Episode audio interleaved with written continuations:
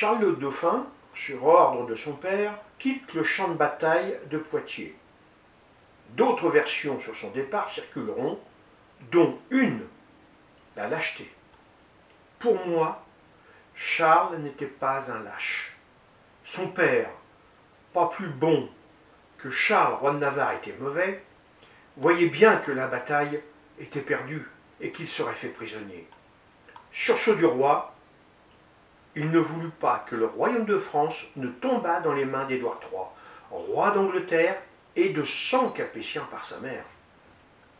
Pour moi, il ordonne donc à son fils Charles Dauphin et futur roi de France de quitter le champ de bataille. Aujourd'hui, je vous parlerai de Charles, le Dauphin, et les États généraux de 1356. Charles rejoint Paris en compagnie de ses deux frères, Jean, comte de Poitou,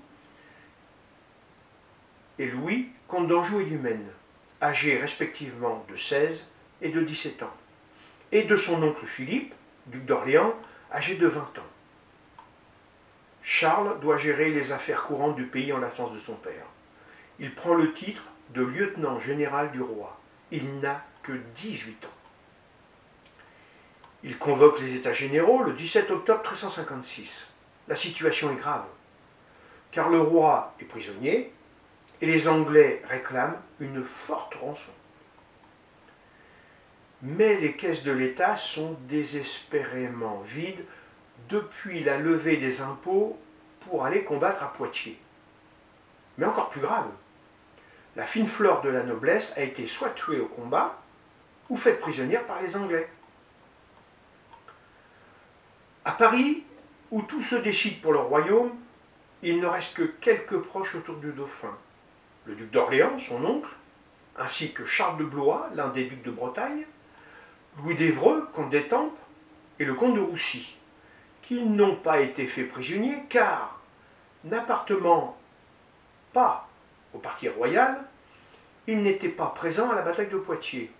Il y a là aussi des ecclésiastiques et des bourgeois pour décider de la suite de la direction du pays à l'ouverture des États généraux du 17 octobre, le chancelier du roi Jean Pierre de la Forêt, archevêque de Rouen, parle le premier. Il demande aux députés l'aide et le conseil pour la défense du pays et son gouvernement, ainsi que pour la délivrance du roi Jean. Charles prend la parole. Il reprend les requêtes de Jean de Craon, archevêque de Reims, qui deviendra par la suite un de ses proches. Jean de Craon pour le clergé, Philippe d'Orléans pour les nobles et Étienne Marcel pour les bonnes villes répondent par des protestations de dévouement. Sur ces belles paroles, les États demandent un délai de réflexion pour délibérer et nomment une commission de 80 membres. Le lendemain, la commission se réunit et décide de, premièrement, emprisonner et confisquer tous les biens des 22 officiers et conseillers du roi, dont l'inflexible chancelier de France et premier président du Parlement Simon de Bussy, et les autres qui appartenaient à la magistrature, aux finances et à la maison du roi. Deuxièmement, faire un audit du gouvernement actuel, les monnaies, les guerres, la justice et l'hôtel du roi, pour affirmer que le pays était mal gouverné avant Poitiers. Et troisièmement, de décider du sort des coupables de la défaite de Poitiers.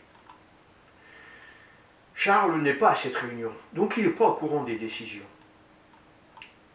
On vient le voir et on lui demande de garder le secret sur ce qui va lui être rapporté. Mais Charles refuse. Mais ça n'empêche pas qu'on lui dira quand même. Le discours des États est simple.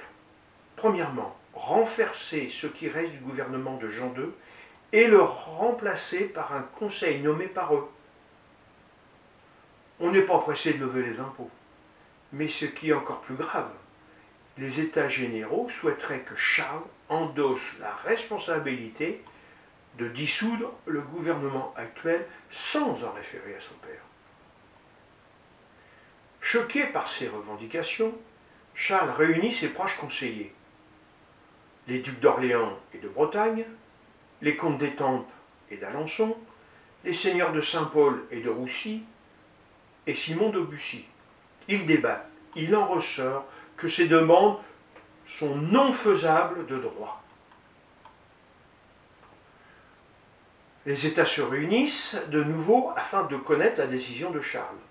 Avant l'heure, certains se réjouissent du renversement du gouvernement du roi, d'autres se congratulent et certains pensent à se venger de, certains des conseillers du roi. Mais ils déchantent vite. Charles dit non à toutes les revendications des États généraux. Ils sont tous surpris et abasourdis. Charles doit s'expliquer de cette décision. Il réunit les États généraux dans le jardin du roi, constitué de trois prélats, Raymond Saquet, archevêque de Lyon, Jean III de Craon, archevêque de Reims, et Robert Lecoq, évêque de Lens. Trois seigneurs, Venceslas de Luxembourg, Jean de Conflans, maréchal de Champagne, et Jean de Piquigny, gouverneur d'Artois. Les bourgeois des bonnes villes, avec Étienne Marcel, prévôt des marchands, et Charles de Toussac, échevin, et quelques autres bourgeois. Il leur explique qu'il a reçu des nouvelles de son père et de son oncle, l'empereur de Germanie, et vu la gravité des revendications, il leur demande de repousser la réunion au 3 novembre 1356. Bon gré mal gré, tous accèdent à cette demande. Charles s'en sort bien, mais pour combien de temps? Maintenant, il est seul face à son destin.